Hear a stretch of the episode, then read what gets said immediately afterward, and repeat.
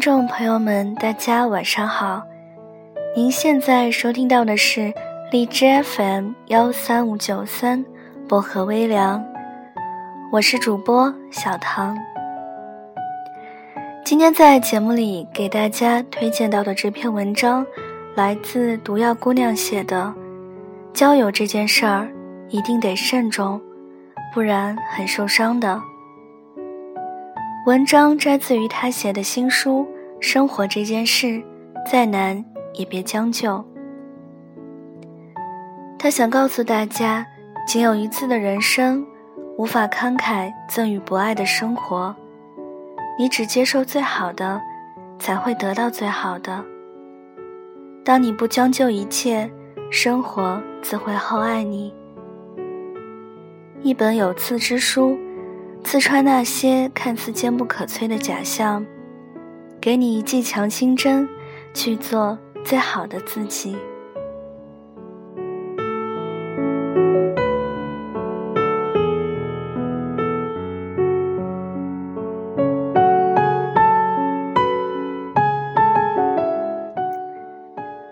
在帝都经典原创的雾霾天里。我被来自于平均半年联系一次的前任朋友小 Q 的微信掀翻了，他指名道姓让我把他送给我的护肤品，按照市场原价把钱给他转回去，并且在结尾处标明了“我有急用”这样不容人拒绝和思考的字眼儿，以及感叹号，加强语气。我怒发冲冠，秒删了这位朋友。基于为人格辩驳的出发点，此次事件回放如下：半年前，一个伸手不见五指的黑夜，连个白开水都没有请过我喝的朋友小 Q，送了我两瓶自称一千六百一瓶的保湿喷雾，让我试用。同时需要帮忙推广给朋友圈的富婆，并且由于产品过于高端，营销必须低调，厂家不详，成分保密，要买必须三十瓶起订。我为难地收下这两瓶手榴弹式的喷雾，丢在抽屉深处，仅供落灰的同时，还请他吃了顿鼎泰丰。以示回礼，还旁敲侧击地告诉他，不要陷入传销机构的陷阱。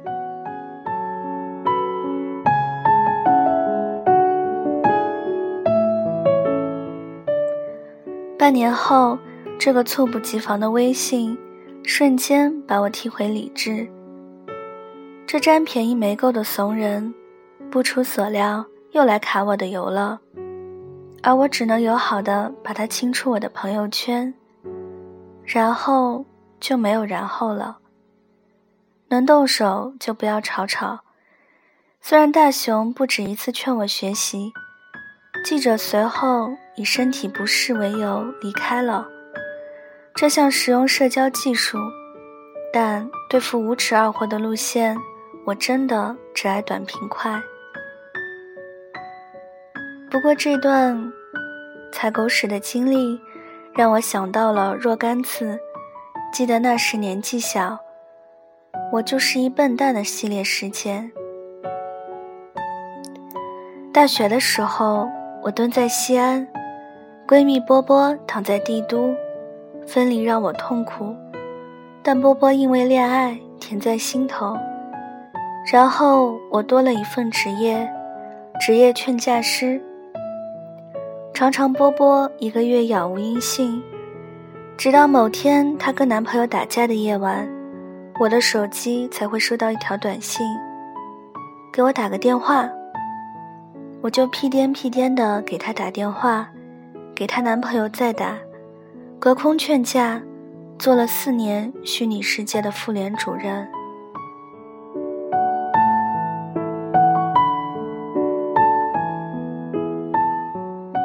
结果，毕业我来帝都面试，拉的职场都要掉进马桶的时候，求助波波，得到的回应却是：“我忙着陪男朋友考六级，没空。”一瓢凉水，兜头盖脸。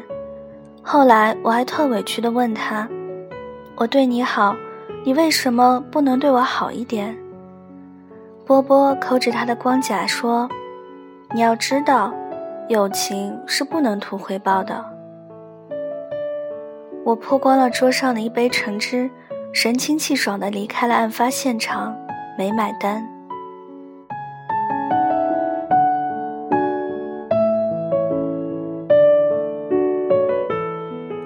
升主管的第一年，公司在上海的活动要找供应商。我介绍给大学同窗大吴，二十八万的项目，对大吴这个注册资本三万、随时濒临倒闭的会展公司而言，如同久旱甘霖。大吴感激涕零，宣告事成之后一定重谢，势必。大吴协商家眷和两条狗，请我吃了顿烤串，共计花费一百七十四元人民币。席间痛斥公司经营不易，只得如此寒酸。我也老泪纵横，连声安慰。但事情的转折总是突如其来。三天后，大吴媳妇儿的朋友圈像连环炮似的晒出了 LV 包包。迪奥墨镜、欧米伽手表和夫妻俩的合照，标配文字：“老公生意顺利，买给我的小礼物，最爱老公，么么哒。”当时我的血压狂飙到一百八，当即打电话给大吴：“你可以不送礼物给我，但是别当我是傻瓜，行吗？”本来给你介绍这活儿，我也不是为了让你对我感恩戴德，只是朋友一场，至于这么猥琐，还得和你媳妇组团灭我智商。最后，我以有金的名义祝愿大吴一切顺利。当然，他再也没有和我所在以及相熟的公司合作过。不再使用暴力，表明我对付贱人的技能。大踏步的前进了。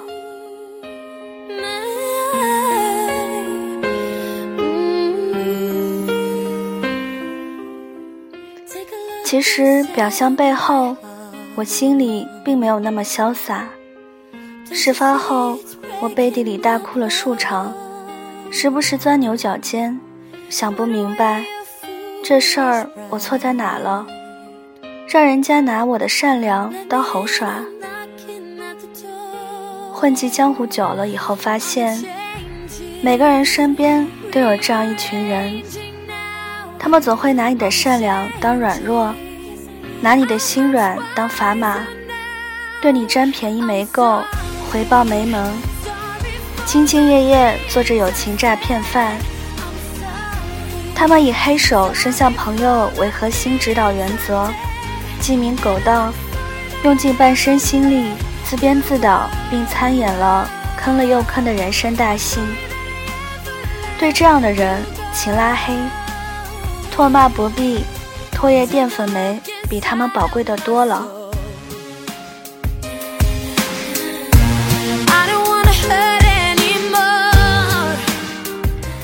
曾经有人假扮圣母，谆谆教导我：冤冤相报何时了？原谅胸怀更宽广。我的心里只有一个想法：你不配做我的朋友。要知道，对坏人心存善念，就是最大的作恶。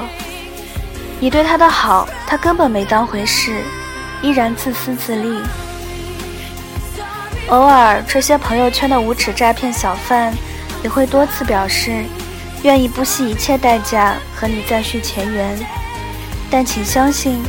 他们只不过是因为随年龄增长，客群日趋萎缩，因此表面决心，就能留住你这么个随叫随到、甘愿为友情奉献一切的傻白甜。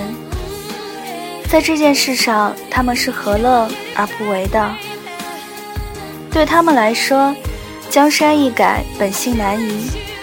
至于我们，就算自己一个人，身边没朋友，也不能交这种烂友。